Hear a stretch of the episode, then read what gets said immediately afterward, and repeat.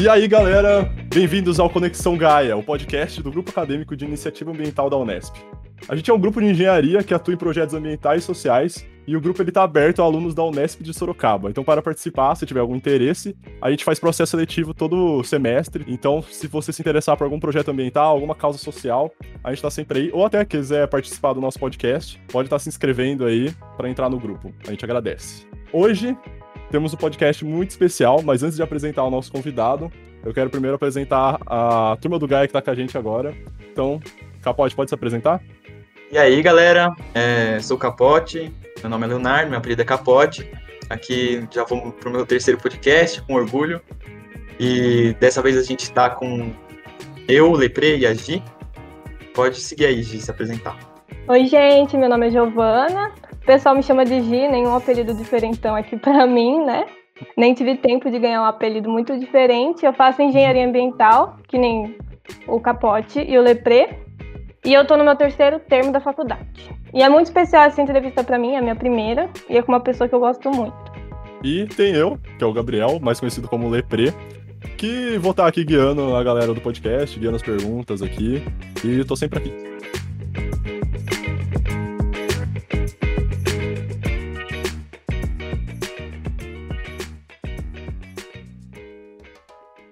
Então é isso, gente. Eu gostaria de apresentar o nosso convidado, que é o Luiz Anelli. Luiz Anelli, pode dar uma introduçãozinha aí, contar quem você é? Fique à vontade. Ah, muito obrigado pelo convite. É, meu nome é, é Luiz Anelli, eu sou biólogo, mas eu me especializei toda a minha pós-graduação foi com paleontologia, então eu acabei me tornando um paleontólogo. Acho que esse é um caminho ótimo para o paleontólogo, é fazer biologia antes. E eu me tornei professor na USP em 96, e desde então eu dou aulas lá na graduação, na pós. Trabalhei muitos anos com pesquisa de, de fósseis muito antigos, que não era. Eu, eu, eu, hoje, praticamente toda a minha atividade está em torno dos dinossauros, né? mas a minha vida inteira, como paleontólogo, eu trabalhei em rochas bem mais antigas, com 300 milhões de anos, e de, trabalhava no norte do Brasil, e depois fui trabalhar com rochas de 40 milhões de anos na Antártica, que também estava fora da zona temporal dos, dos dinossauros. Né? E são mais Mas antigos, eu... isso. Não, eles estão no meio. Ah, tá. Eu estudei a primeira era paleozoica, depois a última que nós estamos, que é a Cenozoica, e os dinos estavam no meio, mas eu. Ah, entendi. É, eu fui, eu fui ser um paleontólogo para resolver outros tipos de problemas que eram mais a tradição lá do instituto, na geo, na geologia onde eu trabalho, que era para trabalhar com Gondwana, o supercontinente, as glaciações que aconteceram aqui, é, aqui onde a gente está agora, né, 300 milhões de anos, nós estamos debaixo de geleiras. Né? E eu fui, eu vim estudar isso. Mas como eu entrei, quando eu entrei como professor, não era tradição estudar vertebrados e dinossauros. Então sobrou para o novato, que era eu, estudar e dar aulas sobre dinossauros. Eu acabei é, seguindo esse caminho e, caras, eu os dinossauros, eles não são só legais porque eles são grandões, porque eles são bravos, eles mordem todo mundo, né? Eles são legais porque eles viveram numa época num intervalo de tempo que foi o intervalo mais geologicamente ativo e biologicamente ativo da história da Terra. Então eles, cara, eles viram o mundo se transformar, o mundo físico, o mundo biológico. E então é um período bem mais longo, né? É um período bem mais longo que o nosso, né? É um, é um intervalo, é um, são três eras, a paleozoica, a mesozoica, que é essa dos dinos, que tem mais ou menos 170 milhões de anos, 180, e a era que nós estamos cenozoica, que só tem 66, né? Começou com a extinção dos dinossauros lá atrás. Bom, aí eu, eu comecei a escrever livros. E escrevi um primeiro livro, cara, que não está aqui, que foi o Guia Completo dos Dinossauros do Brasil, no, naquele ano ele foi indicado ao Prêmio Jabuti. Aí eu falei assim, putz, meu, alguma coisa eu devo ter feito certo, né? Da hora. E aí Acho que eu sou bom nisso, né? É, aí me pediram, me pediram para tirar um livro é, infantil, porque eu tinha escrito um livro para professores, né? Aí eu tirei o Dinos do Brasil. No, no, ano seguinte ele foi indicado ao Jabuti também. Caraca. Nossa, né? Aí eu comecei a ficar metido, né, cara? aí é, ele ganhou, foi um livro que ganhou prêmios e tudo. Depois escrevi o livro dos monstros, que é um livro muito legal, Dinossauros e Outros Monstros, uma viagem à pré-história do Brasil, que é para alunos de graduação e para professores. Aí um dia me tocam o telefone lá e falam assim, ó, oh, seu livro foi indicado ao Jabuti. Eu falei, ah, não, né? Caraca. De novo. Aí, isso fiz as exposições, foi, e foi uma carreira, assim, muito, muito voltada a essa exposição desse tesouro que nós temos, que é a nossa pré-história, que ninguém conhece, né? Infelizmente. E aí, é, depois acabei escrevendo outro livro, e aí foi indicado ao Jabuti, aí eu fui lá e falei assim, ó, oh, meu, se dessa vez não me derem o prêmio, porque eu ficava sempre em terceiro e quarto, entre os ah, dez, ficava para ganhar a estatueta. E dessa última vez, era, foi a quarta, eu falei, bom, meu, se não sair daqui com a estatueta, eu vou quebrar esse lugar aqui, né? E aí foi muito legal, foi muito bacana ganhar um prêmio é, tão bonito, tão importante e, e, e, com um assunto que é um assunto desconhecido, né? Então isso trouxe a, a paleontologia, a pré-história, que é super legal e importante para, para o meio popular, né? Ô, Anelli, e como é que surgiu esse, esse gosto por escrever livro? Quem que alguém falou para você? Ah, por que você não escreve um livro? Como é que surgiu essa, essa ideia de querer escrever um livro? E aí eu acho que os outros vieram do primeiro, né? Naturalmente. Olha, cara, eu, isso é uma coisa. Esse gosto veio de uma coisa que eu falo para todo mundo, especialmente para quem se torna professor, professor novo e tal, que é o seguinte: eu, a gente eu passa a vida ouvindo que a gente precisa ler, né? Oh, tem que ler, ganha livro, né? Dão livros de presente. Meu filho, você tem que ler, né? Mas a gente não ouve tanto assim, meu filho, você precisa escrever. Escreva, escreva, Verdade. né? Eu falo isso para os meus filhos. Bom, aí eu comecei a escrever porque eu escrevia, eu escrevia poesias para os meninos, né? Essas essas cadernetas aqui, ó, eu tenho umas 30 cadernetas dessa escrita. Ah, é? Versos, é? coisas loucas, é muito legal. Bom, mas eu, eu comecei a escrever porque eu comecei a escrever as minhas aulas.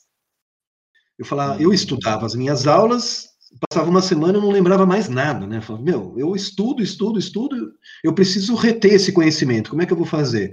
Ah, eu vou escrever. E escrevi. E naquele ano eu escrevi 300 páginas no Word e falei, putz, que legal. Apresentei para uma editora, eles fizeram um resumo doido lá e fizeram um livro meu, que é o ah. livro Evolução dos, Evolução dos Bichos, foi traduzido para o espanhol no México.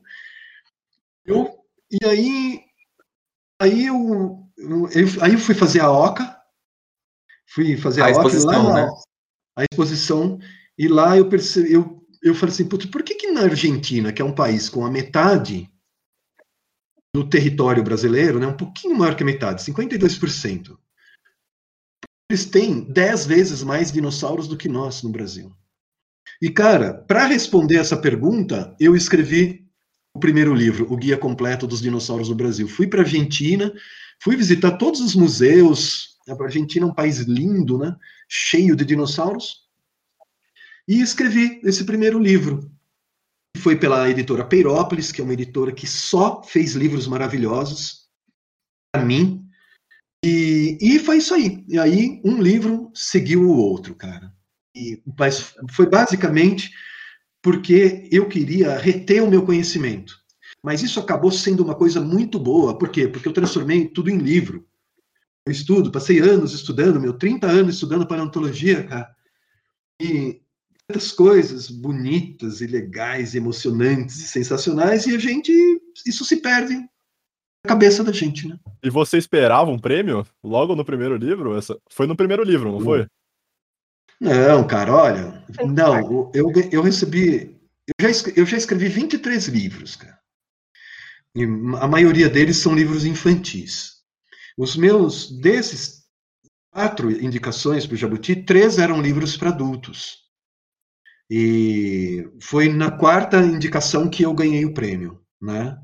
E não, nossa, o dia que eu soube do primeiro, que o primeiro tinha sido indicado ao Jabuti, nossa, eu não dei a mínima. Falei assim, nossa, é, imagina, deve ter acontecido algum engano, né? Mas qual Mas é o aí... nome do livro que foi que ganhou o prêmio? O livro que ganhou o prêmio é o, o Brasil dos Dinossauros. Que é para criança ou é para gente mais adulta? Ele é para todo mundo, cara. Sabe por quê? Porque acho que ele não tá aqui. Ah, eu levei ele para. O... Ele é para todo mundo. Sabe por quê? Porque quando se fala em pré-história e dinossauro, todo mundo é igual. Verdade. Todo mundo é igual. Cara, eu, Gi, eu vou dar palestras às vezes para crianças, né? Sempre vem no final uma criança me perguntar, professora Nelly, qual é o maior dinossauro do mundo? eu falo para ele.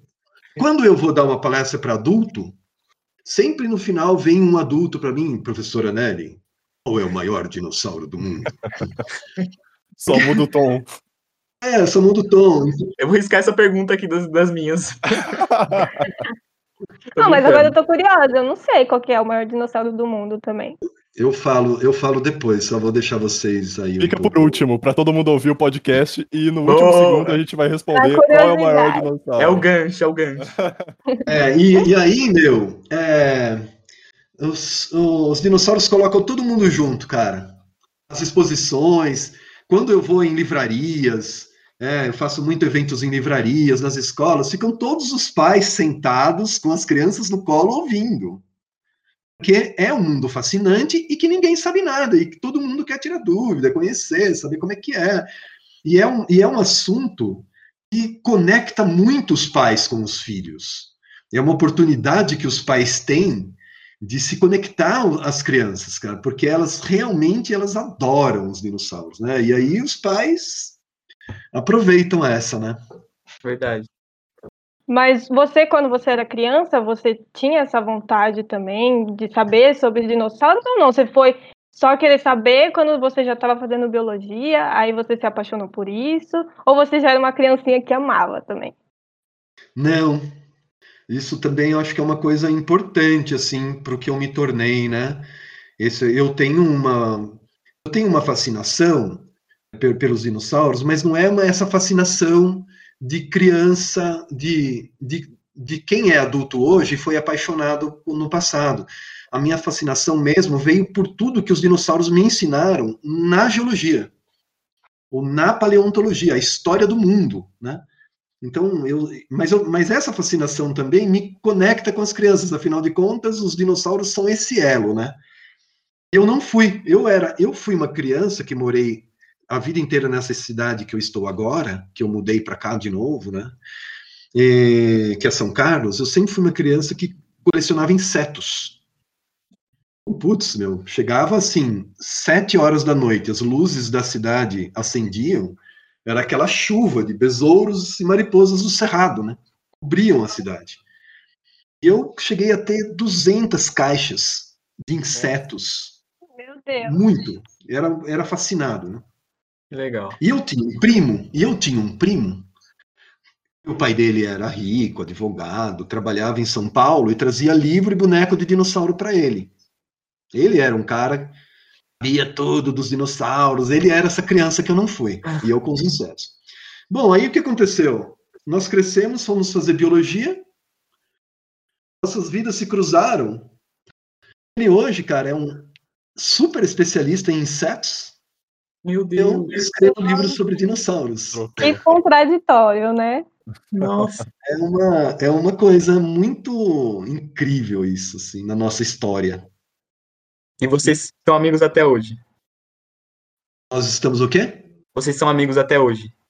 Nós somos, nossa, ele é um primo amado, maravilhoso. Ele tem uns, ele tem um Instagram chamado Borboletas do Brasil. Ele fotografa borboletas. Legal, fez legal. o doutorado com fez o doutorado com besouros na Bahia, na, trabalhou na Amazônia, é um cara maravilhoso. E você, Luiz, você se sente um cara famoso quando você fala de você? Você se sente, se sente essa essa coisa de você que você é famoso? Alguém já parou você na rua ou você não se sente nada para você é tudo normal? Eu não me sinto nada, cara. tudo normal. É. Eu, eu não acho que eu sou uma pessoa famosa. Eu não acho que as pessoas sabem quem eu sou. É, nunca. Uma vez eu fui uma vez eu fui na, no programa da, da Fátima Bernardes. Cara. Caramba, que legal. É, puta, eu tinha 40 milhões de pessoas assistindo, eu fui lá falar sobre os dinossauros e tal. E um, um mês depois, eu estava na estrada, num bar, é, parei no bar para ir no banheiro, sei lá, a hora que eu passei, o balconista falou assim, ei, você, eu conheço você, você estava no, no programa da Fátima Bernardes. Foi falar sobre dinossauros, né? É a única pessoa que me reconheceu. Então, assim, então eu não me acho, não. Mas nem no seu meio você é famoso? Olha, não? Gi, no meu meio, no meu meio, eu sou um tipo de uma uma ovelha negra. Assim. Sério? Eu sou um tipo ovelha de uma ovelha negra, é, porque eu não segui o caminho que todos seguiram foi que é um caminho super legal de, de ser super cientistas e os caras lá na USP são, putz, os caras são fogo, né? São muito bons, né? São, são pessoas muito inteligentes, eles, né? São super pesquisadores, são pessoas admiráveis. E eu, eu, eu, mas eu fui para outro lado fazer uma coisa que ninguém fez, né? É. Que é o quê? Para que, que se estuda dinossauro, cara? Né? Nós somos um país, cara, que metade da população não, não, não tem água tratada. Uhum. Né? Estudar dinossauros hoje nos Estados Unidos, na Europa, Austrália, Alemanha, é, é, uma, é, um, é, um, é um luxo. Eles fazem isso para encher museus, aqueles grandes museus maravilhosos, espetaculares, né? Por quê? Porque eles fizeram da pré-história deles um, um item cultural a pré-história lá para eles é igual a literatura, a música, a arte, a, o esporte. Os caras aprend, aprendem na escola. E, e, eu fui fazer isso. Por que, que se estuda? Por que se gasta dinheiro estudando paleontologia? Por que, que eu, o que me interessa, o cérebro de, de um dinossauro que foi reconstruído por tomografia? Para quê? Né? E, bom, sabe para quê? Porque isso é, constrói uma cultura científica que é importantíssima. Isso aproxima as crianças da ciência, aproxima as crianças do livro, é um tipo de entretenimento científico e sofisticado. O mundo inteiro está aproveitando da pré-história. Você não viaja uma capital americana, nos Estados Unidos, onde não tenha um museu, se você juntar todos os museus do Brasil, não, não dá aquele museu. Sabe? Então, é, eu fui fazer isso e acabei me tornando uma pessoa ali um pouco desconectada dos trâmites e da, e da administração da universidade, porque o meu movimento é muito diferente do deles, né? Mas eu, eu coloquei, né? 200 mil livros na mão dos brasileiros, né? Sobre a pré-história do Brasil, né? Uhum. É, a divulgação Legal. científica é uma coisa que eu acho que falta muito, né, Luiz? É, você vai falar com o brasileiro, assim, normal, né? O brasileiro que não é o 8% que faz ensino superior, que a galera não entende, né? Nem sabe o que, que a, a universidade faz. Tanto que isso foi um, uma das ideias para a gente criar esse podcast, que era realmente trazer o, o acadêmico em um formato simples e fácil de ouvir, né? Não um negócio tipo artigo científico, que a galera mais, fica mais difícil de ler, né? Muito difícil. E eu acho que seu trabalho é importantíssimo para isso. Principalmente com paleontologia, ah, que, que, é. que você falou, né? Todo mundo gosta de, de, de uns bichão grande, assim, que dá para imaginar. Sim. É, essa é uma área muito fértil.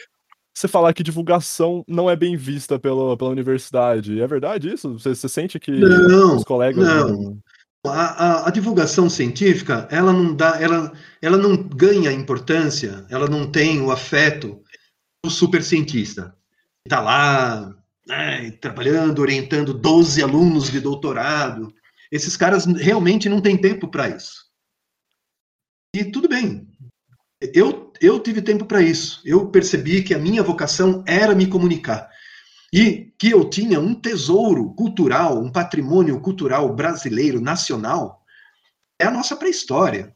Cara, os dinossauros mais antigos do mundo nasceram no Brasil. E um é, patrimônio é, pouco aproveitado, né? Não, então, é, você pode dizer que, que começou aqui no Brasil e foi disseminando os dinossauros no resto do mundo? Isso. Como, como o momento que os dinossauros aparecem era o momento do Pangeia, esses continentes que nós conhecemos hoje não existiam, era tudo era, era uma massa continental única. Os dinossauros aparecem ali na região do Rio Grande do Sul e se espalham pelo mundo. É por isso que tem dinossauro na Austrália, no Japão, é, na Antártica, porque eles, os dinossauros nunca foram viver em ambiente marinho, nunca nadaram. Mas eles chegaram a todos os continentes por isso. Aí, isso cara, desde a Pangeia. Isso vem do Pangeia Triássico, né, do início da Era Mesozoica. O Pangeia, nessa época, já tinha 100 milhões de anos. Já existia, ó, é, 100 milhões de anos. E a Pangeia, e aí... chegou, a Pangeia chegou a se separar e os dinossauros continuaram vivendo cada um em seu lugar. Sim, primeiro, aí, aí tem o Triássico, é, que é o primeiro período da era mesozoica, é o Pangeia. E ele, ele é uma, uma, uma, enorme letra C. Você imagina uma letra C, o Pangeia tinha, era arqueado, né? com um oceano dentro, que era o Tétis, e por fora o Pantalassa. O que acontece? Ele se separa em dois. No período Jurássico, tem um vulcanismo, é o vulcanismo, a província magmática do Atlântico Central. Cara, teve um derrame de magma para fundir, para separar o Pangeia, que cobriu 11 milhões de quilômetros quadrados com magma. Meu Deus. Nossa, Meu Deus. 11 milhões, cara. O Brasil, olha, um, Mas... um, quase o dobro né, do Brasil, né? O Brasil tem 8 milhões de quilômetros quadrados. Isso não acabou com os dinossauros? Uma não, parte, isso não acabou com os dinossauros. Uma parte deles? Não, não, não isso foi, foi um processo longo, né? Ao longo de ah, tá dezenas de milhões de anos, né? Não... Aí tem a queda de um asteroide. Nesse momento também cai um asteroide lá no, no Canadá, a 212, a 200 começa esse vulcanismo, a 170 dentro do, do Jurássico nasce o Atlântico Norte. Ele começa a nascer ali. E aí se separa. No norte fica a Laurásia, no sul Gondwana, e aí tem o período Jurássico inteiro mais 40 milhões de anos. E os dinossauros se agigantam, é nesse intervalo que eles crescem, ficam muito grandes. Esse é o estão... período de ouro, basicamente. Putz, esse é um período de ouro que nós não temos no Brasil, praticamente. Sério? É, nós não temos. O Jurássico é muito pouco expressivo aqui. As páginas do Jurássico, no nosso livro geológico brasileiro, foram arrancadas ou não chegaram a ser escritas. Então nós temos pou, pouca coisa, né? Mas por quê? Porque não aconteceu aqui? Não, olha só, cara. Acontece, tudo aconteceu aqui, os dinossauros estavam aqui, estava tudo certo. Mas a geologia que não funcionava tão bem quanto a gente gostaria, né? Por exemplo, imagina hoje o território brasileiro, esse território imerso que nós estamos, né? Onde vocês acham que geologia está escrevendo a história, ou seja, está acumulando sedimento e cobrindo os ossos, esqueletos de animais e plantas que vão ser os fósseis do futuro. Vocês têm ideia? Uma região específica do Brasil. É, onde? Onde, que, onde, onde estão se formando fósseis hoje no Brasil? E aí, gente? Em regiões mais baixas, que eu acho que cai sedimento, talvez? É, não são em regiões mais baixas, mas são regiões que estão sendo abatidas, que estão sendo deprimidas, onde ah, a crosta está abaixando. Então, o que ah. acontece? A placa, a placa do Pacífico entra embaixo da placa sul-americana aqui, e esse peso aqui embaixo puxa o continente, a plataforma sul-americana para baixo e afunda e é o Pantanal. Hum, o Pantanal, ele é alagado por quê? Por causa, porque ele é uma depressão. Depressão. Cara, todo o resto do Brasil, todo, está sendo apagado pela erosão, porque a plataforma está em ascensão. E no Jurássico, nós tivemos um momento semelhante a esse. Havia pouquíssimos lugares onde a, a crosta estava afundando. E, além disso, o, o pouco que existiu deve, ter, deve estar guardado ainda, nós nunca teremos acesso a essas rochas, ou elas já retornaram para a superfície e foram erodidas e apagadas. Vocês estão onde? Vocês estão em São Paulo? Eu tô em São Paulo. Sim. Também tô. Cara, São Paulo, é, aí onde vocês estão, 140 milhões de anos atrás, um deserto de dunas. O maior e mais seco deserto de dunas que existiu no mundo. Meu Deus. Mas, Isso porque Mas não tinha cadê? as cordilheiras? Não, não, nossa, não, não tinha as cordilheiras. Ainda era o Gondwana, o, o- esse, esse, esse território que hoje é o Brasil estava dentro de um mega continente, super longe da costa. Nós estávamos num ciclo de aridez que perdurou por quase toda a era mesozoica aqui. Mas essas rochas desse deserto, elas estão aqui. Os fósseis Aliás, não. aliás, olha só. Essas rochas estão aqui. E não sei se vocês conseguem ver Pegada. pegadas Vou tirar, um, vou tirar um print pra galera. Mas... Vocês estão vendo isso aqui, ó? É uma placa de arenito do- das areias do deserto com pegadas de dinossauro. Olha que demais. Nossa, que incrível. Nossa, Brasileira? Incrível. É, brasileiro. Aqui, aqui de Araraquara, São Carlos. Mas, ô Luiz, é, o Ih, deserto mas não deixa é. eu só terminar. Só um tranquilo, minuto. tranquilo, tranquilo. E, e não tem só isso, tem também a única marca de um xixi de dinossauro, ó. Meu Deus. Caramba. Nossa, é como que isso fica É. marcado? Fica, ué, você nunca fez xixi na praia? Nossa, mas, Mas tem não- que ser um processo muito rápido, né? Pra ele fossilizar. Ah, é- o processo é uma coisa complexa. Bom, mas o que eu estava dizendo só antes da sua pergunta Aham. é o seguinte: é, essas rochas existem aqui, mas aí não. Por quê? Porque a cordilheira levantou, a Serra do Mar, quando você levanta, você expõe as rochas, a erosão leva embora. Então, o, o nosso Jurássico, cara, é, Foi uma- apagado. é um escuro, é uma escuridão o nosso Jurássico. É meio como se a história fosse apagada, né, Luiz? Ou, então, ou ela foi apagada, ou ela não foi escrita. E a gente nunca vai Hoje, saber. É, às vezes dá para saber, mas não é tão simples, né? Uhum. Mas hoje a, a história atual brasileira vai ser a pré-história do futuro. Ela só está sendo escrita no Pantanal, Olha só. Porque é onde tá levantando. porque lá está abatendo. Abaixando, abaixando. Batendo. É, abaixando. Mas então, eu ia perguntar, porque ah, o, basicamente o que foi responsável por apagar a história foram, foram os intem- intemperismos, certo? Certo, a erosão. Então o que é deserto um- Que é meio que o vilão da história. o deserto? É, o Não, deserto o não é um lugar super cheio de intemperismo? Não, não é, cara. O deserto é seco. E, e outra coisa, o, o intemperismo ele vai atuar na rocha milhões de anos depois. Na verdade, esse deserto que nós tivemos aqui, que cobriu metade do Brasil, né? Uhum. E olha só que coisa mais espetacular que para mim tinha que estar. Eu de- a minha tese de livre docência eu defendi de que deveria existir na escola uma disciplina, uma matéria para as crianças chamada pré-história. Ah, eu ia perguntar isso você. Todo mundo ama a pré-história, o nascimento da lua, o surgimento da vida, e ficam tudo picado, aprende em aula de história, em aula de É. geografia. É um negócio. E. é, O que, que eu estava falando? Do deserto? Não sei. É, esse deserto cobriu metade do Brasil. E como ele é uma rocha porosa, porque os, imagina uma caixa cheia de bolinhas de gude até a boca. Você pode pôr um monte de água ali dentro, certo? Por quê? Porque existe a porosidade, os espaços entre as bolinhas. Os grãos de areia minúsculos funcionam assim também.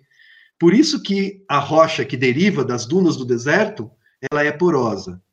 Então, o que foi o maior e mais seco deserto de dunas que já existiu no mundo é hoje uma rocha porosa que guarda o, ter maior, o terceiro maior aquífero subterrâneo do mundo, que é o Guarani.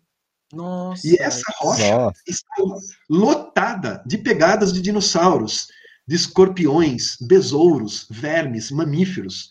É um patrimônio cultural e em qualquer lugar civilizado e educado do mundo existiriam parques explorando isso para ensinar, entreter como conhecimento científico e tudo mais.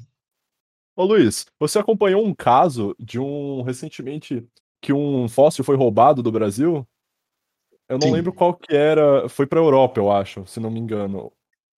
Foi, foi um dinossauro descoberto ah, no- na bacia do Araripe. né?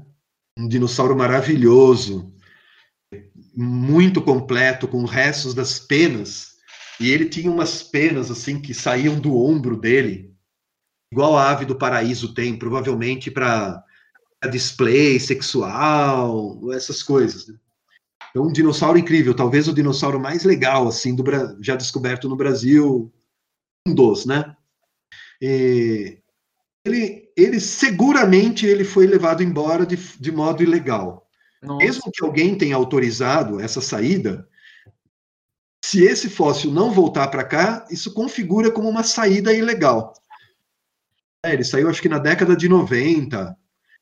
Não poderia ter saído. Bom, a lei que proíbe o comércio de fóssil no Brasil é de 1942 Nossa. tudo que está lá na Alemanha, na Europa, tudo que está lá, eles falam assim, não, isso aqui veio em 1938. Sabe? 1938, que não tinha lei ainda, tudo. Você chega lá, tem uma rocha novinha assim, o cara fala assim, não, isso aqui está aqui desde 1910, cara. Ah, você acha que pode? Então, tudo isso. Mas nesse caso, não. Nesse caso, eles disseram que foi autorizado e tudo. Mas, agora, eu vou te dizer, cara, esse fóssil, se ele não estivesse aqui, se ele estivesse aqui, ele estaria no Museu Nacional, ele não existiria mais. Nossa. Nossa. É Ele teria- verdade. Então, né, o, o dinossauro mais antigo do mundo, que é esse aqui, ó, eu tenho a cabeça dele aqui, ó, é o Staurikosaurus priscei. Cara, esse dinossauro, eu sempre quis vê-lo, né? Foi o primeiro dinossauro descrito no Brasil, o dinossauro mais antigo do mundo. Aí onde ele está? Está em Boston, em Harvard, no Museu de Anatomia Comparada. Aí, por três vezes, né? As duas primeiras vezes que eu tentei visitar, não, não dá, porque não sei o que lá, nós estamos reorganizando as coleções. Ah, não, não dá, porque ele está sendo examinado e tal. Na terceira vez eu consegui ver esse esqueleto, né? Poxa, olha, aquilo é uma coisa tão, aquilo é um tesouro tão maravilhoso. Imagina o esqueleto do dinossauro mais antigo do mundo. Cara. O dinossauro, o primeiro dinossauro descrito no Brasil, descoberto em 1937, está guardado em Harvard. Eu sempre reclamei, falei, pô, meu, eu quero ver, vocês não deixam, eu sou brasileiro e tal, né? E acabei conseguindo uma vez vê-lo. Bom, esse esqueleto ele só existe porque ele estava lá, cara. Caramba. Senão ele teria se perdido no Museu Nacional, porque era lá que ele estava antes de ir para Harvard. É, acabou sendo um mal que veio pro bem, né? Pois é, Exatamente. né? os caras que levaram esse fóssil, eles falaram isso. Eles falaram, é, vocês, os brasileiros precisam aprender a cuidar das suas coleções, meu, e agora vocês querem levar o fóssil embora daqui. Eu não dou razão a eles, nisso eles têm razão, nós precisamos mesmo aprender a cuidar das coleções, mas eles têm que devolver o fóssil. Tem muita coisa da nossa história que vai para fora, né? Infelizmente, que não fica aqui e que a gente vai em outros lugares e encontra mais da nossa história no resto do mundo do que no próprio Verdade. Brasil. Por ver, Ah, nossa, nem, nem se fala, cara. Você vai nas coleções e pode falar, Luiz. vai lá. Não, eu ia falar que até, nas, até o nosso ouro tá lá tudo na Europa, nas igrejas. Ah, você vai ver, ver as coleções, as coleções de minerais no Smithsonian, Nova York. Você chega lá, ah, vamos ver os minerais. Brasil, Brasil, Brasil, Brasil, Brasil, Brasil. Você acha que isso atrasa muito a nossa pesquisa, Luiz? Ah, nós somos um país, nós somos uma colônia, né, cara? Uma colônia penal. nós estamos cumprindo pena aqui, né? Eu acho que eu acho que nós tínhamos que investir na educação básica. Né? Eu converso, gosto muito de conversar com professoras e professores do ensino fundamental, porque eu acho que eles são as pessoas mais importantes do Brasil, porque são eles que vão semear e, e, ajudar as crianças a ter uma cabeça independente, um pensamento independente, aprender a perguntar, ter dúvida, questionar e tal. E eu acho que a gente tinha que começar por ali. Eu acho sim que tudo isso atrasa a pesquisa. Tudo atrasa a pesquisa. A falta de universidades, né? Nós, olha, sério, sério mesmo. Nós precisávamos ter pelo menos 50 vezes mais universidades que nós temos no Brasil. Todo mundo tinha que estudar, ou ter a, a possibilidade de estudar. Todo mundo. Eu não quero, eu quero ser lenhador. É, eu quero podar as plantas nos condomínios. Beleza, não quero estudar. Ótimo. Não, eu quero fazer faculdade, eu quero. Todo mundo tinha que ter essa chance, e nós não temos. Então, tudo isso é um atraso da ciência. Né? É, as coleções serem levadas embora é um atraso para a ciência. Tudo é um atraso para a ciência, que é, na verdade, o, o grande pulso de uma nação, né, cara? É, é a ciência. Hoje nós estamos aqui, nós conseguimos sobreviver à pandemia totalmente por causa da ciência. Porque nós descobrimos que é um vírus, porque nós temos o, a internet, porque nós temos a vacina, porque tudo. A ciência, eu costumo dizer, é a coisa mais honesta que nós temos no mundo, por isso que ela é tão boa. Você pega os religiosos, são todos corruptos, Pega os políticos, são corruptos. Todas essas classes são a corrupção permeia. A corrupção não permeia a universidade. Isso é impressionante. Ela é contra, né? Ela, o, o método científico, ela é infalível, basicamente, né? Um negócio que é basicamente perfeito. Isso é incrível, né? Como a gente Isso, veio com é um método que, que dá para testar até a verdade, até você conseguir a verdade mais pura. Isso, a gente, a, a pesquisa, ela nunca assume que um fato é a verdade final. E isso é o grande, é o grande motor também, o, o questionamento. E aí sempre avança, avança, avança e avança, né? Aproveitar porque vocês estão falando de, da, de hipóteses e de, da verdade mais pura, é, para perguntar, Luiz, que a teoria mais aceita é do, da extinção dos dinossauros é do meteoro lá que caiu próximo ao México, né? Ah, sim. É. Hoje essa é uma teoria. Mas existem outras. É, olha, teve, teve uma época que existiam 80 teorias para a extinção dos dinossauros. Cada um falava uma coisa, né? Caraca. Mas, mas o asteroide, hoje, até o próprio vulcanismo, né? Naquela época acontecia um vulcanismo na Índia. Caras, é tão legal. A Índia, é, cento e 50 milhões de anos atrás, a Índia estava colada na Antártica. Nossa. Há, cento e, e, há 100 milhões de anos, o Gondwana começa a se separar, a Índia se descola da Antártica e começa a atravessar o Oceano Índico em direção à Ásia. Ela, só que no meio do caminho, ela passa por um grande vulcanismo que acontece até hoje lá que são as ilhas, o vulcanismo das Ilhas Mascarenhas, onde tem a ilha de reunião. E quando o continente passou por cima desse vulcão submarino, ele fundiu as rochas dos continentes. E rocha de continente é muito ela é muito rica em gases, então você envenena o mundo. E por durante muito tempo achavam que esse vulcanismo tinha sido o principal gatilho da extinção. Hoje ele é descartado. Ele na verdade foi um evento que amenizou os problemas causados pelo impacto. O impacto é. Hoje nós sabemos tudo. Os, recentemente, o ano passado, um paleontólogo americano, o Robert De Palma, ele descobriu ele descobriu a camada que se formou 20 minutos depois do impacto.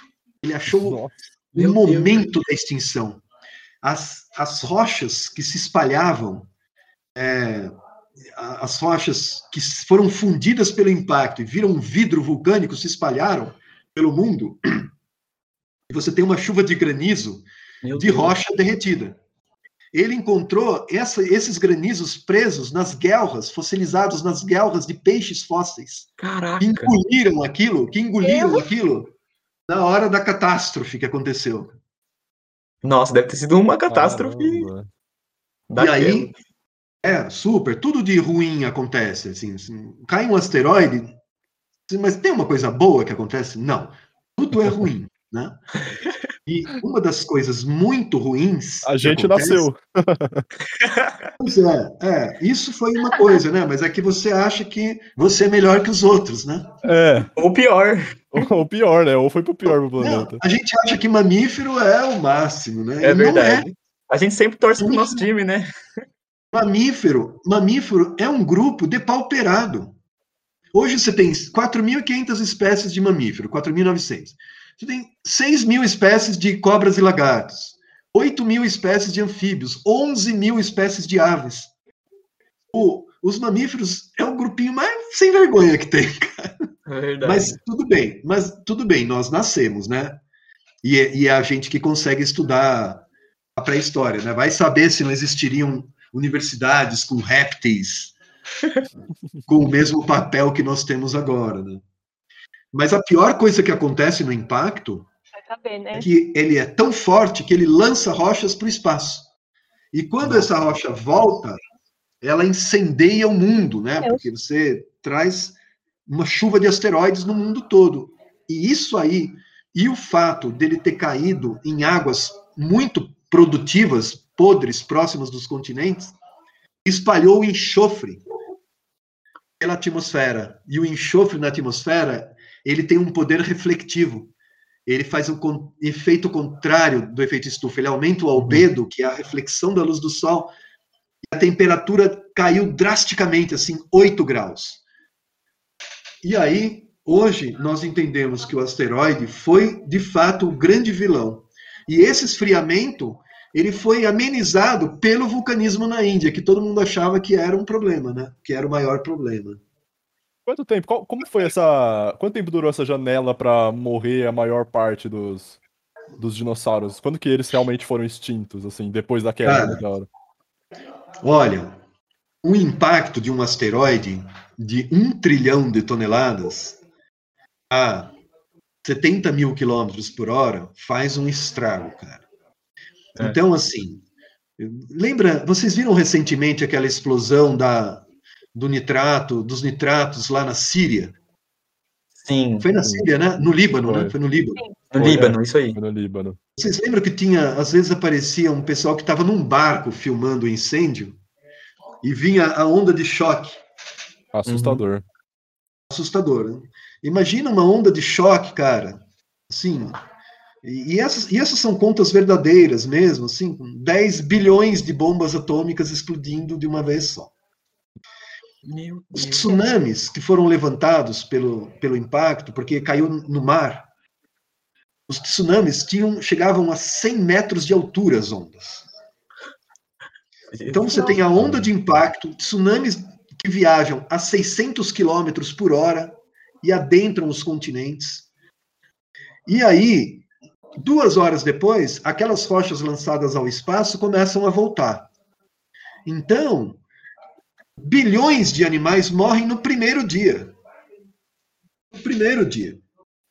E os outros milhões, né, até na Antártica, você tem os sinais dessa, dessa matança, né, que era um lugar bem longe e geograficamente é, protegido, né, lá do local do impacto. Agora, o- o- então eu acho que muitos bichos morrem, né, na, na primeira semana, no primeiro mês. É um, um fio, um piscar de olhos. O problema é que os ambientes se deterioram por séculos. Esse que é o problema. É a recuperação dos ambientes novamente, que é muito mais demorada, e os bichos que sobraram não conseguem se, mais se recuperar. Né? Embora nós te- tem, a gente teve muitos sobreviventes, né? tivemos muitos sobreviventes, as aves sobreviveram por causa do bico, né? o bico salvou as aves. Os mamíferos Sério? sobreviveram. Ah, isso O eu gostaria de bico, por que saber. Por que, que o bico? É, Ah, o bico foi um mecanismo porque as aves, diferente dos dinossauros muito próximos a elas, com penas, com o mesmo tamanho, mas que não voadores, que tinham a boca com dentes, eles perderam o nicho deles. Mas as aves granívoras, que se alimentavam de grãos, se alimentaram do banco de sementes que ficou protegida no solo. E isso, por isso elas sobreviveram. E claro, por causa do voo e porque eram animais pequenos. Meu, se você pegar todas as aves hoje e começar a voltar na árvore, né? Tem a ramificação das espécies, volta, volta. Quando você começa a fechar os ancestrais delas lá nesse momento, quase todos são granívoros. Assim, as aves que se alimentavam de grãos, olha só, se tornaram as sementes para todo o esplendor que as aves se tornaram como sobrevivente dos dinossauros, né? As aves é, são, elas vêm de um grupo de dinossauros que, so, que aprendeu a usar as penas para voar lá no Jurássico. Então eles elas são os mais próximos que a gente tem hoje em dia. É, é, eles são dinossauros. São quase dinossauros. Né? Eles falam que é a galinha, né? A, a galinha, galinha é o. Sim, a galinha, o beija-flor. O beija-flor é um dinossauro terópode, cara. Caramba, olha só. É, esses, esses caras aqui, que eram, que eram os pterossauros, eram répteis voadores. Sabe aqueles? Aqueles que gostavam de voar também, né? Esses, uhum. Esses caras aqui que todo mundo acha que é dinossauro voador, né? O que aconteceu eles não são eles? dinossauros. Eles... São pterodáctilos? Eles não são dinossauros. Dizer que, dizer que esse cara é um dinossauro é igual falar que o canguru é um tipo de macaco. Entende? Entendi. São, são linhagens distintas. Eles estão separados filogeneticamente. Mas o que aconteceu? As aves aparecem lá no período Jurássico, no final, muito mais espertas, inteligentes, elas ocupam um nicho de pequenos voadores. Aí elas empurram esses caras para o nicho de. Eles só podiam sobreviver como grandes animais voadores foi justamente o que provocou a extinção deles, o, o tamanho. Né? Animais uhum. muito grandes, a megafauna dançou também na, naquela grande crise, né? Mas isso é por causa do, da falta de alimento, que não tem mais. Não, popula... animais maiores, grandes animais, eles têm muitas vantagens, né? Eles vivem mais, têm um período de vida mais longa, eles têm um maior controle da temperatura do corpo, de, o controle da, da, da, perda e ganho de água, eles têm várias vantagens ser grande. É, mas existem várias desvantagens, e uma, dela, que é te, uma delas que é terrível é o fato de que animais muito grandes demoram para repor as populações com um número saudável de indivíduos, porque a gestação é muito longa, a maturidade sexual é muito, muito demorada. E aí esses Os ovos caras são predados também, né? Os ovos deles são predados. Podem ser predados. Então, por isso, esses caras, como os grandes dinossauros também desapareceram, só sobreviveu quem era pequeno. Porque precisa de pouco alimento, se reproduz rápido, recompõe rapidamente as populações também. E... Mas eu estava falando isso por causa uma coisa. Um meteoro? Não, para você ter uma ideia como os bichos cresceram, lembra que eu mostrei o, o, o dinossauro mais antigo do mundo? Ele é pequenininho. Olha, ele era pequenininho. Olha, o, é. dente do o dente do T-Rex era do tamanho, tamanho da, cabeça da, cabeça dele. Meu Deus! Nossa. Sacou? Que então, bizarro. Então, assim, esses caras que ficaram gigantes dançaram. dançaram. Então, assim, existe uma. A gente sempre procura né, o, o, agente extintor. Ah, eu vou falar ainda dos bicos, né? Ah, é, elas, o, a gente sempre procura o agente extintor, mas a gente não vê a condição ecológica que os bichos estavam. Isso também é importante. A megafauna estava vulnerável. Sacou? Hoje, uhum. pensa o seguinte hoje. Olha só. Cai um asteroide hoje. Quais são os países que vão sofrer primeiro e vão sofrer mais. Eu sinto que os baixos, né? Os que estão mais perto da, da, do mar. Seguramente. Mas imagina o seguinte: o colapso da internet. Acaba a internet. Quem que vai sofrer? Todo mundo. É, a gente, ser humano. É, Você ser acha humano. que, você acha que os, os cubanos vão sofrer tanto quanto os americanos? Ah, com Ah, certeza aí não. não. Não, né? É, você acha que os bolivianos vão sofrer, os né? que vivem no altiplano? Eles não estão nem aí para a internet. Nós, todo o sistema financeiro, hospitalar, de segurança americano, tá tudo conectado na internet, cara. Se você puxar o cabo ali, aquele país acaba. Mas os- então, então, você vê, a vulnerabilidade também é importante. A, a- a- situação ecológica em que as, as populações se encontram. né? São populações muito sofisticadas que dependem aparato tecnológico para sobreviver. Você, você puxa a tomada, esses caras se ferram. Os índios que estão lá na Amazônia, vivendo lá pelado, lá comendo mandioca, para eles vai continuar a vida, vida que segue, cara. E ô, Luiz, eu vi que você fez um, um TED, uma palestra no TED, é isso? Nossa, eu fiz, cara.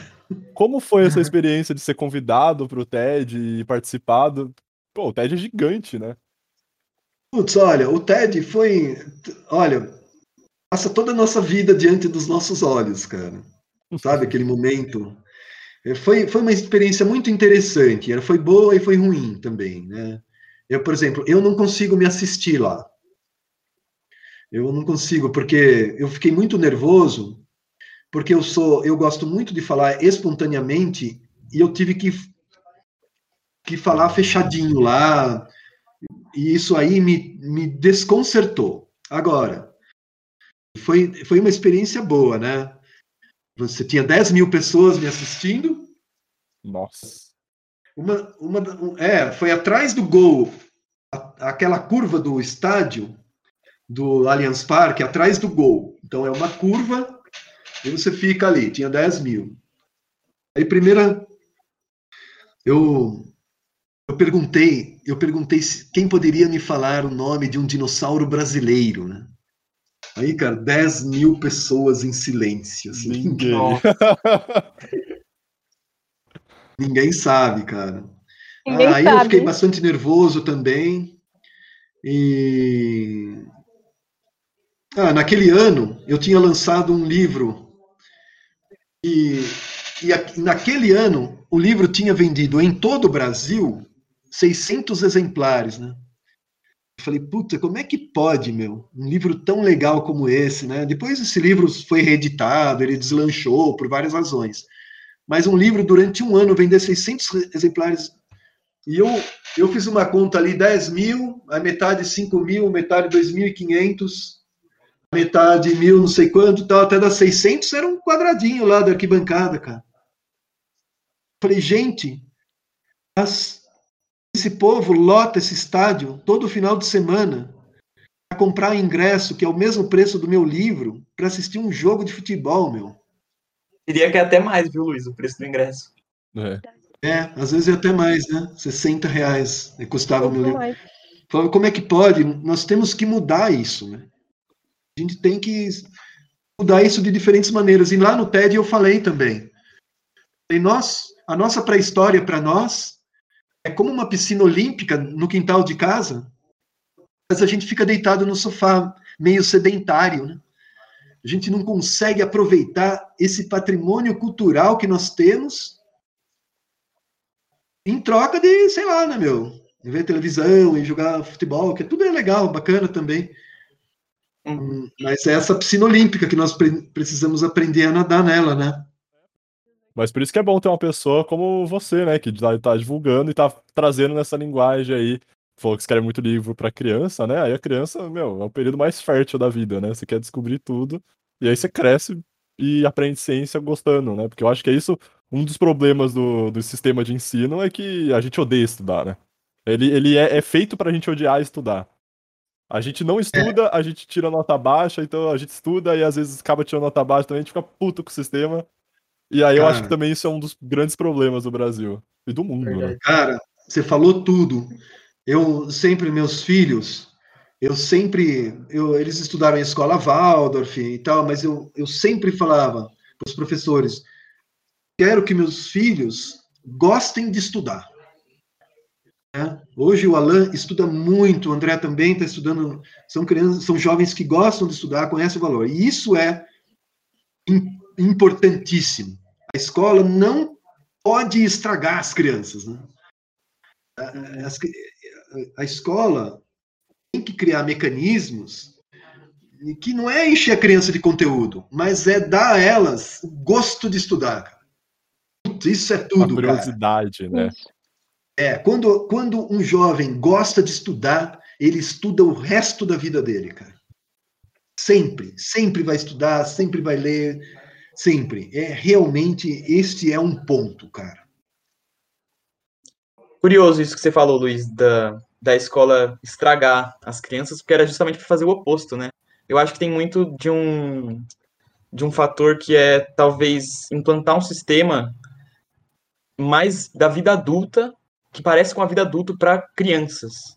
Pois Não sei é, se eu já ouvi falar até que tipo o método que a gente funciona na escola é parecido com é, o, o, os métodos operários, tipo, todo mundo, todo mundo né? uniforme, é, todo mundo uniformizado.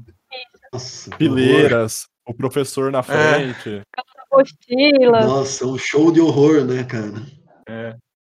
Sim, é, espero que isso aí mude, né? Porque. Vamos ver quando é que vão mudar, porque eu ainda acho que tá tão enraizado isso. Sim. E também e não é algo quando... simples, né, de mudar.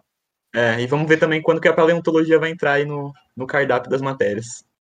Não, até é porque. Legal, todo mundo gosta. Até porque a gente estava é. discutindo, eu e o Capote, a gente adora discutir sobre esse papel da escola. A escola não, ensina a gente a pagar imposto, ela não ensina a gente a cozinhar, ela não é. ensina a gente a fazer nada, a gente só sai é, do mundo totalmente não ensina, não ensina, não tem ensino financeiro também, que seria um negócio importante. Talvez para a parte mais velha, óbvio, né? Para a parte mais velha, mas é um ensino importante. Ah. Minha mãe aprendeu a cozinhar na escola. Sério? Minha mãe aprendeu a costurar, costurar. aprendeu francês, aprendeu latim. A minha avó tinha francês. Nossa, também. aí sim, eu e a Gi estamos fazendo, né, de francês. É. Nossa, eu adoro, mano. Muito boa essa língua. É. E realmente, meu avô também. Atrás, meu né? avô fala que teve francês e que teve latim na escola. Nossa, vocês falando. Eu falo minha mãe, vocês falam meus avós.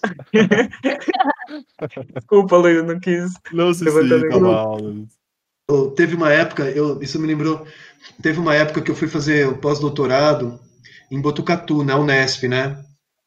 Uhum. Aí eu tava lá, solteiro, sem ninguém, não tinha namorada, nada, né? Aí tinha, tinha as, as meninas que eram super queridas, trabalhavam comigo lá no, no laboratório, né? Ah, e às vezes a gente ia almoçar juntos, né? Eu tava ali, né, tal, aí eu falava assim, não, eu gosto muito dessa música e tal, ah, é tão legal. Aí elas falavam assim, ah, meus pais também gostam. Aquela ah, então... agulhadinha, né? É, ah, que legal, né, que bom. que bom, né? Vou lá falar, trocar uma ideia com seus pais. É, tudo, é, é a minha turma, né? É. Mas da hora que você fez o Nesp também, então, Luiz. É o Nespiano, aí da família. É, eu fiquei um ano lá. Muito importante para mim. Muito legal. legal. É em Botucatu que você falou, né? É, eu tenho um amigo paleontólogo lá e a gente. Eu tava tendo muitas mudanças na minha vida, assim, e foi bom ficar um ano lá. Que legal. Mudar os ares, né? Você acha que é muito diferente? Tipo, a USP, a Unesp, a Unicamp, elas são muito diferentes uma das outras, assim? Olha, eu acho que são todas ótimas universidades todas. Unesp, USP, Unicamp e as federais são todas ótimas universidades. É isso que eu acho.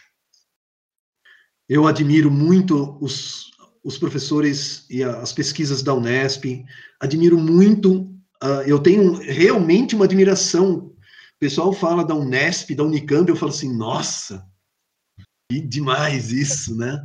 Eu realmente tenho uma admiração pelas universidades federais. Olha, aqui na Federal em São Carlos, existe uma parte muito boa de paleontologia, que trabalha com as coisas do deserto, e tem uma parte de cerâmica, muito legal aqui, um pessoal que trabalha com vidro, tentando fazer vidro blindado, assim, mais fininho, né?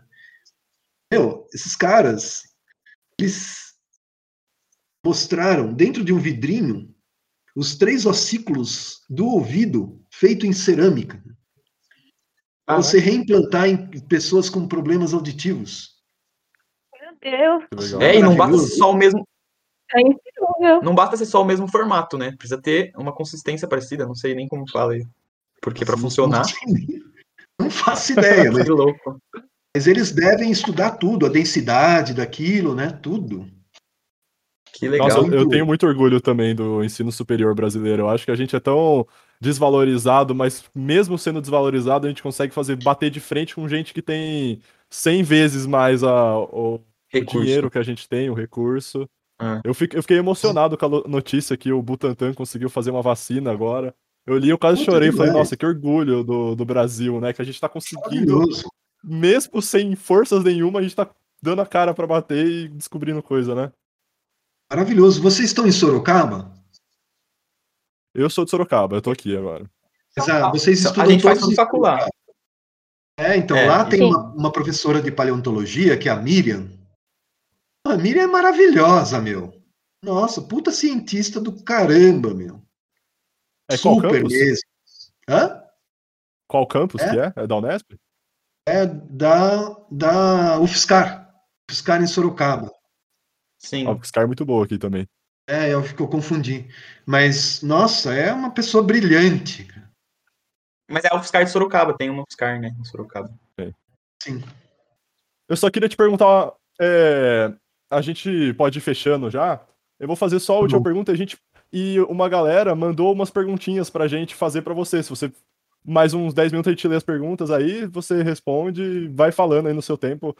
Tem algumas que eu acho que já vão ser repetidas na nossa conversa, e aí a gente só passa por cima. Mas aí a gente Combinado. fecha aí, então. Combinado, Eu só manda queria te perguntar, Luiz. Qual é o livro que você mais tem orgulho de ter lançado? Que você fala, nossa, esse livro aqui é o melhor livro que eu escrevi. Putz, ó, tenho duas categorias, tá? O, o adulto e o infantil, tá bom? Pode ser, pode ser. Olha, eu. Nossa, cara, é, um- mas é uma pergunta. É uma resposta complexa. Olha, eu, eu, eu tenho um livro, que é o Brasil dos Dinossauros, que ganhou o prêmio Jabuti, certo? Esse foi um livro muito chique, com uma produção muito cara. Ele é realmente um livro sensacional. Mas ele foram feitos lá os milhares de exemplares, acabou, sumiu né? Ele não está mais na praça. Então eu, eu me orgulho muito dele. Mas hoje ele não está mais, ele não é mais acessível. Agora eu tenho um outro livro que é o, o Dinossauros e Outros Monstros, uma viagem à pré-história do Brasil, foi relançado agora. Esse é o livro da editora Perópolis.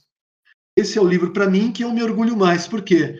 Porque ele está acessível a, a todo mundo. E ele é o para mim, é o único livro que fala sobre a pré-história brasileira.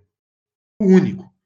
Os outros falam de trechinhos, pedaços. Esse não, esse fala desde as evidências mais antigas de vida no Brasil, com 2,5 bilhões de anos, até a extinção das preguiças gigantes, da, da megafauna.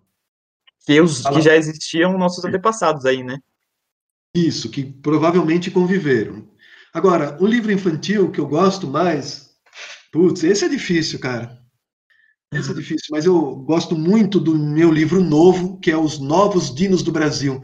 Ele é uma continuação do primeiro livro que vendeu 80 mil exemplares, e agora ele vem mais outros 23 novos dinossauros descobertos nos últimos 10 anos. É um livro lindo, ilustrado pelo Júlio Lacerda, que é um, um cara sensacional, um paleoartista maravilhoso no Brasil. São esses dois. E um livro, então fica aí a recomendação, né, pra quem quer ler. Mas assim, você tem um livro pra quem quer começar a entrar nesse assunto? Que você falou que pode ser seu, pode ser de outra pessoa, pra quem quer começar assim a, a ler sobre isso. Tipo eu, uma Ah, eu pessoa que vou- não sabe nada. Ah, eu, eu vou indicar o meu livro, claro. O, o Dinossauros e Outros Monstros, uma viagem à pré-história do Brasil. Eu, é, um, é um passeio ali, bem à vontade, por todos os aspectos da pré-história brasileira e coisas do mundo também.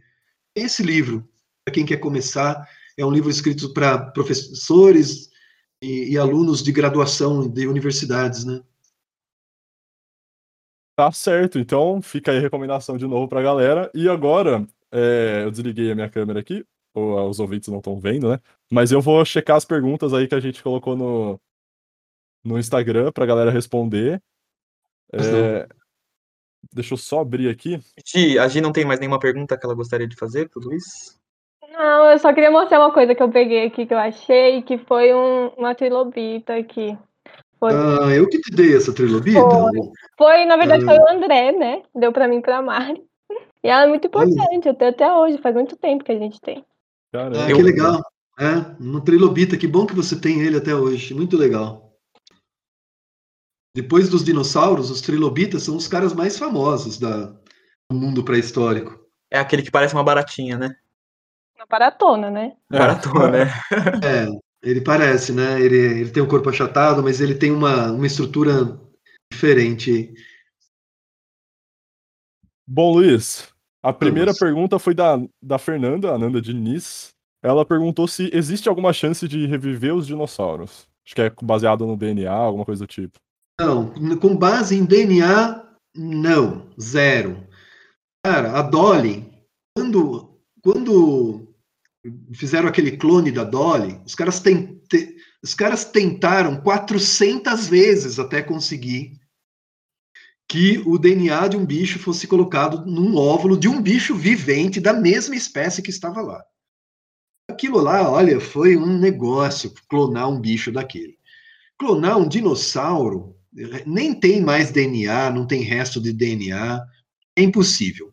O que é possível hoje é recuperar algumas partes, é, algumas características por meio de engenharia genética.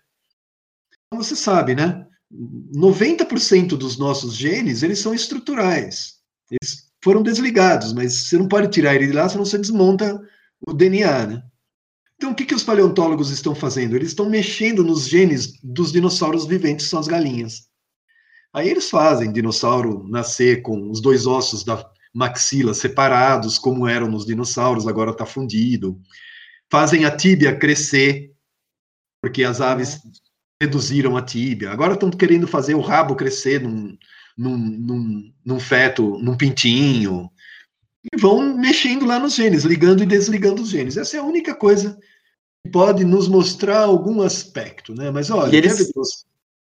Eles realmente conseguiram modificar a galinha? É, eles conseguem, mas nasce tudo uns bichos, tudo um monstrengo, né? Uns, Meio torto. É, uns negócios tudo assim, sem dente, com os alvéolos dos dentes, mas sem os dentes. Nossa, que É um bizarro. negócio muito gro- grotesco, assim. É. Não dá pra voltar ao que foi antes, né? Nunca mais a gente vai ver. Ah, não, não dá pra você ir lá e falar, vamos religar todos os genes de um Velociraptor. Bom, Não dá, vai vamos, sair sempre um monstro, assim, com o rabo de um, com a cabeça do outro. vamos ter que nos contentar, é, contentar com os filmes só, né? Então. E com as história. aves. E com as aves, que parecem. Que são lindas, né? Tem Putz, muita as aves diversidade. são o brilho do sol, né? São É. os dinossauros glorificados. cara. Bom, a Mari Rocha, que é a, acho que é a irmã, né, da Giovana, Isso. ela enviou, ela perguntou se existe um esqueleto completo do Purosaurus brasiliensis. Putz, não. Existem, não existe. Você pode Eles explicar, estão- Luiz, qual que é esse Purosaurus brasiliensis? Opa, eu posso. Naquele meu livro Dinossauros e Outros Monstros tem ele. Olha, foi um, um crocodilo gigante que existiu num mega pantanal que existiu aqui na Amazônia, né? Quando a Amazônia era um grande lago, vez do rio, ele era uma, uma planície alagada, um mega pantanal chamado Pebas. E lá vivia uma megafauna. Isso foi há 9 milhões de anos. Dentre elas estavam, os animais estavam um crocodilo que chegava a 14 metros de Nossa. comprimento Meu que Deus. comiam os bichos parentes da capivara, assim, capivara com uma tonelada. Era um... Nossa. E esses animais foram preservados em sedimentos que são hoje retrabalhados pelos rios. Então os ossos estão sempre desarticulados, fragmentados, quebrados. Mas sim, já foram encontrados crânios completos do purossauro. Isso é Uau. muito uma coisa muito maravilhosa, né? Mas um esqueleto completo ainda nunca foi feito. Não conheço. Pode ser que exista no exterior, mas aqui no Brasil, não. Mas é possível fazer, porque, olha, ele é igualzinho. É só pegar um crocodilo pequeno e aumentar. Você vai ter um, um bicho, um esqueleto do Purosaurus. Entendi. Bom, o Cuca Ribeiro, que é o Luiz, é um ex-membro do Gaia. Ele Luiz enviou... não, Lucas. O Lucas, é, desculpa, Lucas. É, ele perguntou se é possível que os dinossauros tenham tido pena. Não só é possível, como os dinossauros sim tinham penas. E olha, eles herdaram as penas de ancestrais deles. As penas são muito mais antigas até mesmo que os dinossauros. E os dinossauros não só herdaram as penas, como tinham o corpo coberto com penas, como aprenderam a usar as penas para voar, para ganhar cores, para camuflar, para namorar, para tudo. Os dinossauros eram super emplumados. Agora, assim como todos os outros grupos, a evolução tira e põe as coisas, né? A evolução tirou as pernas das cobras, a evolução tirou os pelos em nós, né?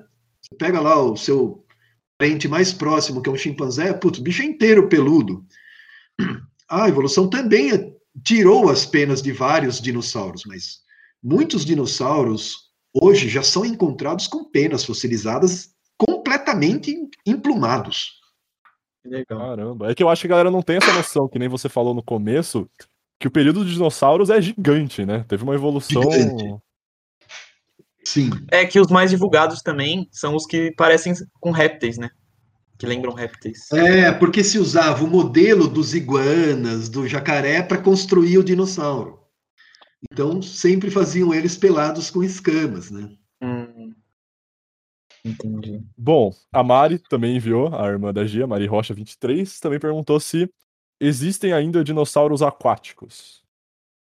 Nossa, estou impressionado com o interesse da Mari pelos dinossauros, que legal. Ah, tem várias, tem várias. Tem um monte de pergunta dela. Dela e do chefe dela, eles estavam discutindo quais ótimo. perguntas fazer. Que ótimo. Mas, ô Luiz, se você tiver alguma coisa que precisava sair, você pode falar pra gente, a gente encerra, tá? Não, eu, eu tenho mais cinco minutos, infelizmente. Não, tranquilo, a gente passa correndo aqui pelas, pelas perguntas, então. É, eu.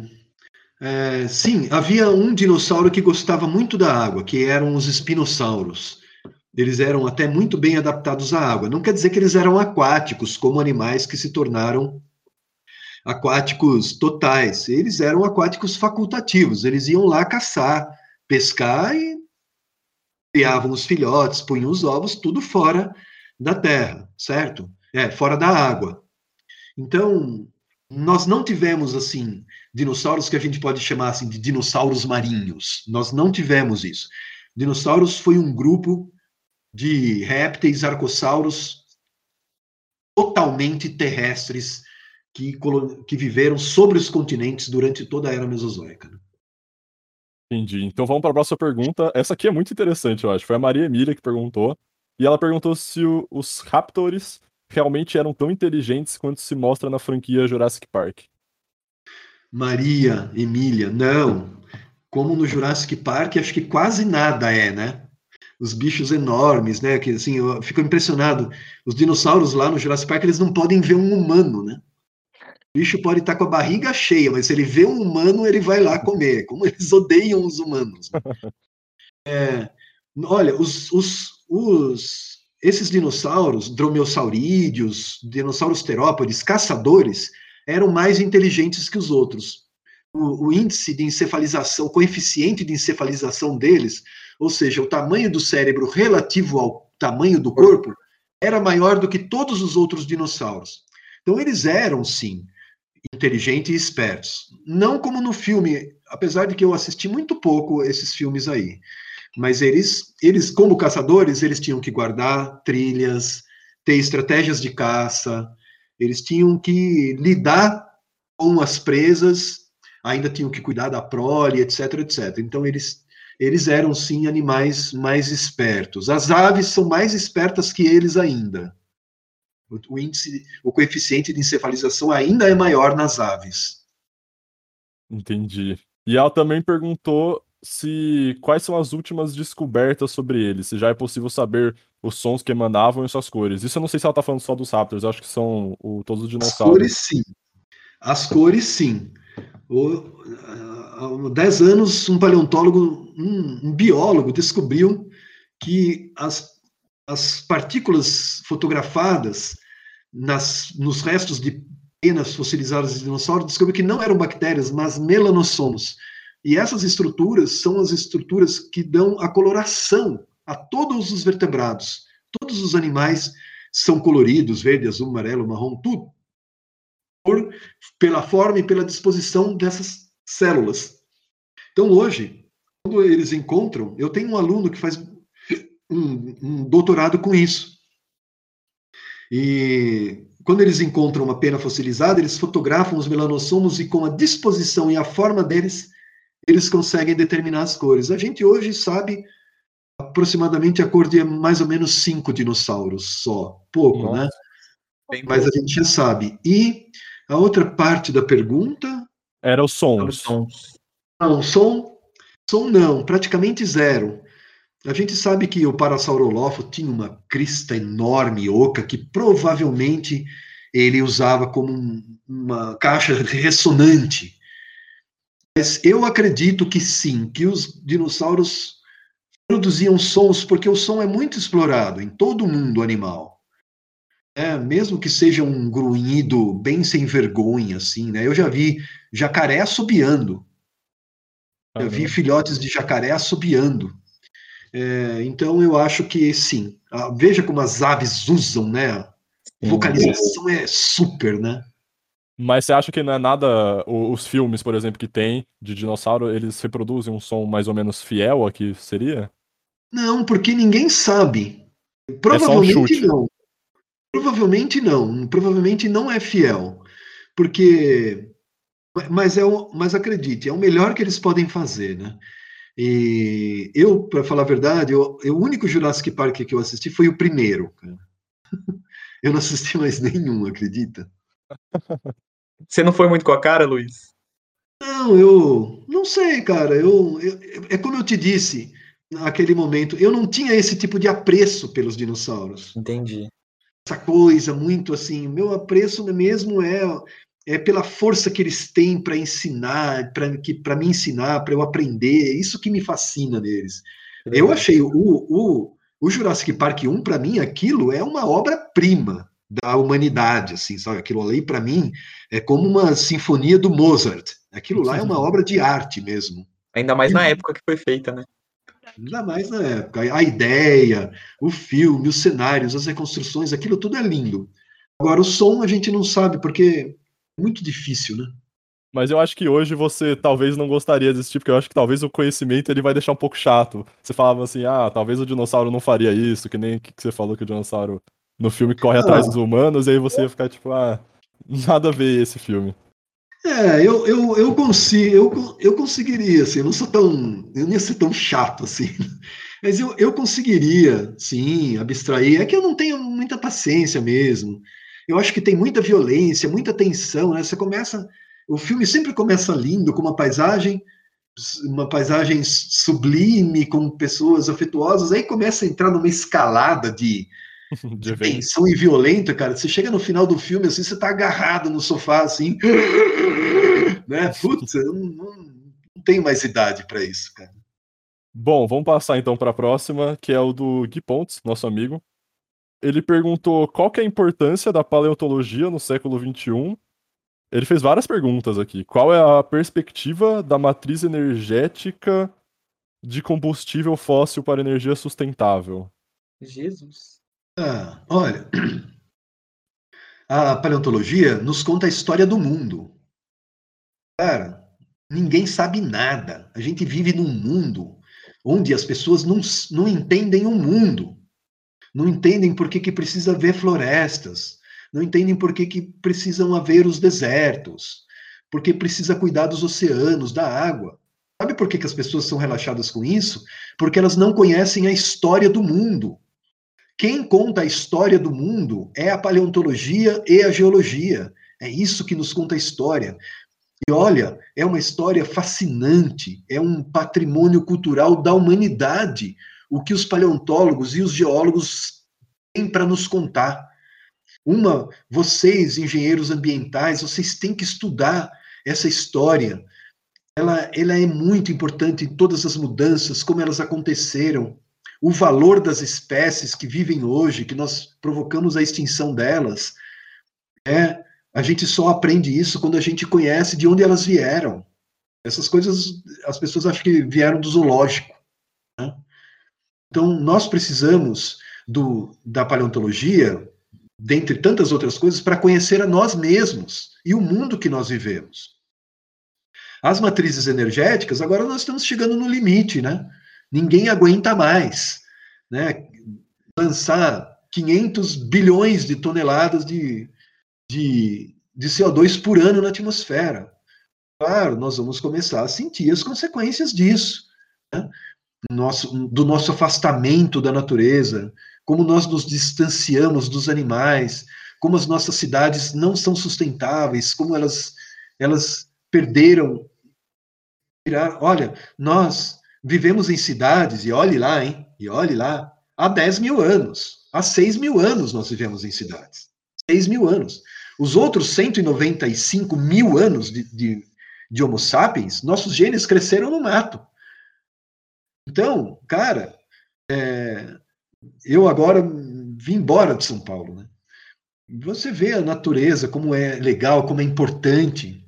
E, e nos foi. Nós, nós, seres humanos, estamos vivendo num mundo que não é nosso.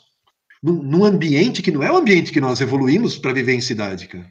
Por isso que eu acho que tem aquelas doenças do século, né? Que é a doença da depressão, isso, ansiedade. É, o Freud escreveu sobre isso, né? O mal-estar da humanidade, cara. Nós, nós perdemos isso. Conhecer essa história, a importância das árvores, do mundo, da água, do lago, do passarinho, né? Nós estamos infestando o mundo, né? De gatos e cachorros, cara. E acabando com a biodiversidade acabando com a biodiversidade, né? Não sei, teve uma de uma época para cá teve uma cachorrização nacional, né? Cara, eu, eu, tinha cachorros que viviam aqui nesse lugar que eu moro, né? Que é um lugar bem grande. Oh, puta, a fauna toda destruída, né? Agora os bichos estão voltando para cá, as jiboias estão voltando, as cutias estão voltando. São animais também para a gente apreciar e então, eu acho isso. Na a matriz energética, nós precisamos conhecer este mundo para que a gente possa lidar melhor com ele, viu? É isso, então. A Maria Emília também fez outra pergunta, se é se os dinossauros eles possuíam instinto maternal barra paternal com os filhotes. Super, super.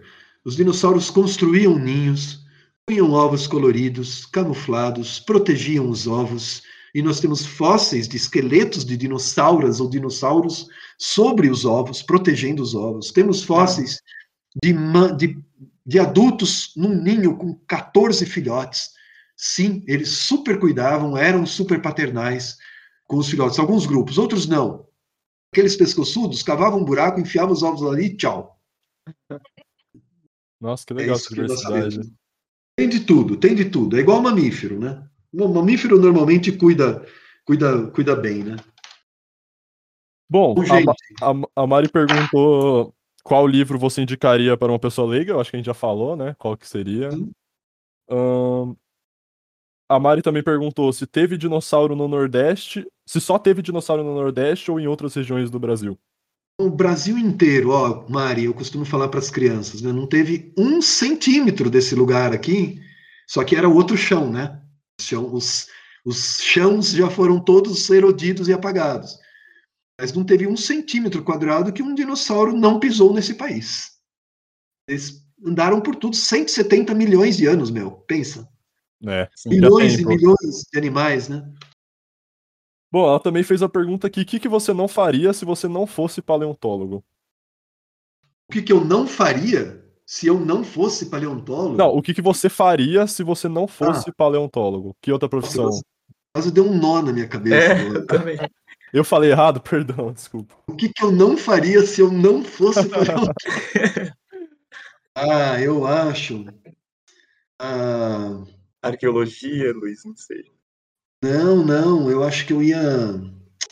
Ah, não sei, cara. Escritor, eu... né? Escritor. é, sei lá, obrigado. Acho que eu ia ser ator. Olha só. Você tem sonho de ser Sério? ator? Eu não tenho sonhos, não, mas eu gosto muito de representar, assim. Legal. Ah, eu acho que as crianças, né? Isso deve ser algo bastante utilizado, né, para ensinar. É, é, sonho também. é. Eu gosto muito de música também, mas não consegui estudar. Bom, ela perguntou também o que, que você acha de filmes sobre dinossauro. Acho que você já deu uma palhinha, não assiste muito, né? Sim. Ahn, ela perguntou se você tá ansioso pra Jurassic World 3. Putz, não, nem, não tô, não tô, não. Nem tá Mas eu- sabendo. Mas eu prometo que eu vou assistir, viu? Aí sim, Beleza. Luiz. A Ellie Rocha 22 falou: Olá, Nelly, tudo bem? Em que momento você decidiu ser paleontólogo? Ah, eu decidi ser paleontólogo quando eu estava no último ano de biologia e eu perguntei para mim mesmo assim: meu Deus, o que, que eu faço da minha vida? E aí um professor me ajudou muito. Foi um cara muito importante. Ele falou: vem trabalhar aqui. Nós trabalhamos com os fósseis lá em Londrina. Aí ele falou: estou indo para São Paulo, eu vou te levar lá, vou te apresentar para um paleontólogo. Foi o meu orientador de mestrado e doutorado. Seis anos depois, eu me tornei professor. da USP, você acredita? Que legal. Caramba. É muito, muito legal. Desse, do, que eu, do tempo que eu decidi ser paleontólogo até eu me, me tornar um professor lá, foram seis anos. Nossa, parece que era destino, porque foi pouco tempo, né? Na minha Foi opinião. muito pouco tempo, foi um único concurso na minha vida, sabe? Nossa, foi uma coisa assim, Tinha que Muito. ser. não tinha que ser, Gi.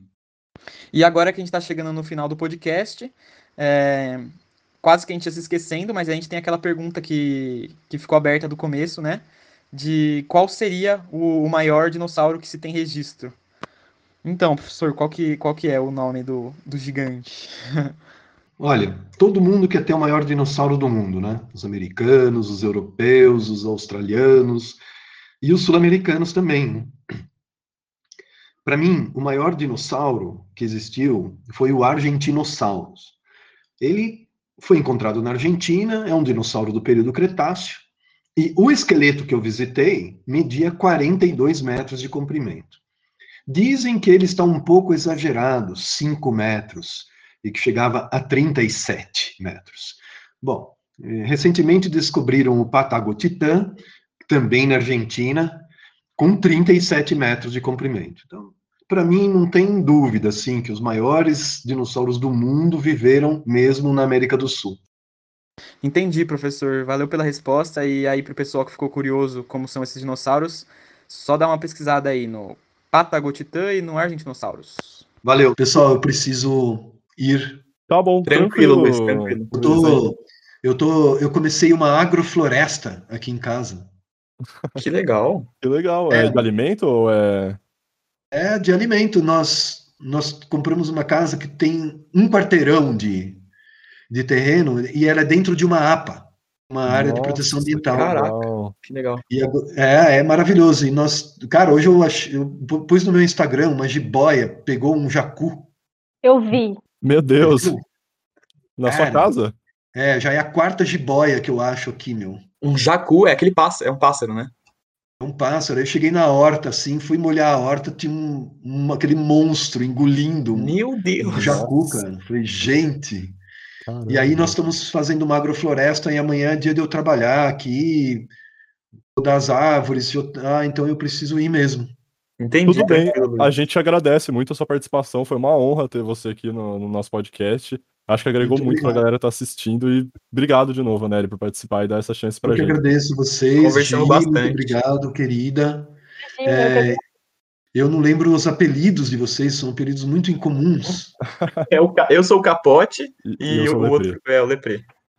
A Pote e o Lepré, muito obrigado. Vocês são ótimos. Vocês estão fazendo uma coisa muito boa. Parabéns, viu, meu?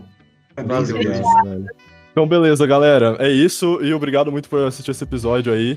E até o próximo. Valeu, tchau, tchau. Valeu, Alô, gente. Tchau, pessoal. Muito obrigado de, novamente, tá? A gente agradece muito. rapazes. Tchau, Gi. Valeu, Luiz. Tchau, tchau. Tchau, Capote. Tchau, Lepré. Até mais.